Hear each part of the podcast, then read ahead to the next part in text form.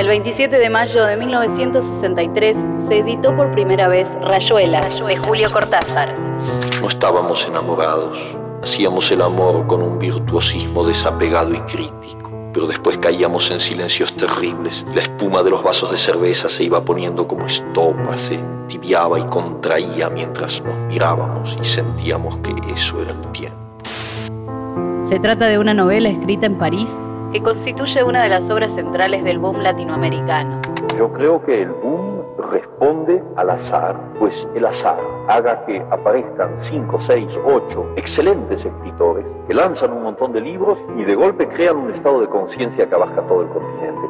Puedo decirte que mi obra personal fue hecha en la soledad, fue hecha en la pobreza, fue hecha sin el menor apoyo editorial y que cuando los editores se despertaron porque las primeras precarias difíciles ediciones habían sido bruscamente leídas por un montón de gente que se las pasó de mano en mano y los editores que no son tontos y que están ahí para ganar dinero comprendieron perfectamente que esos escritores había que editarlos. Ellos no nos inventaron a nosotros. Nosotros escribimos solos. Nosotros escribimos solos. solos, Narra la historia de Horacio Oliveira, su protagonista, que pone en juego la subjetividad del lector y tiene múltiples finales. A esta obra suele llamársela antinovela, aunque el mismo Cortázar prefería denominarla contranovela.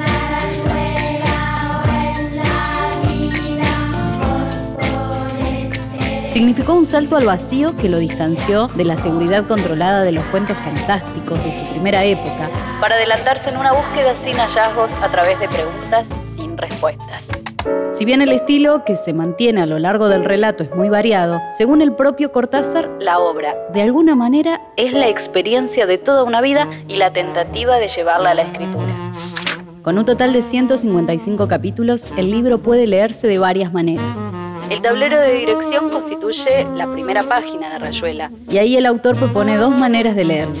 La primera es la forma corriente, empezando por el capítulo 1, siguiendo por el 2 y así sucesivamente, hasta llegar al capítulo 56.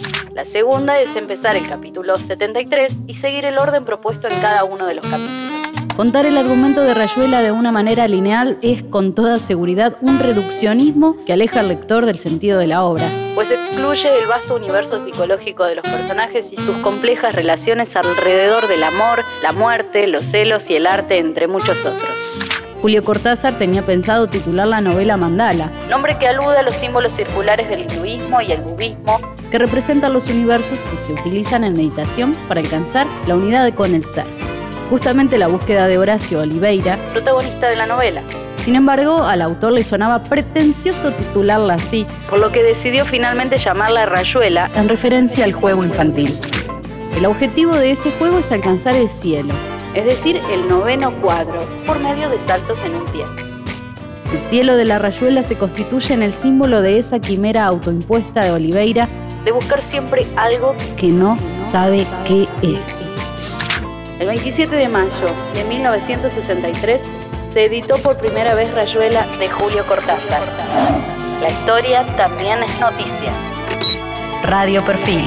Yo te siento temblar contra mí como una luna en el agua.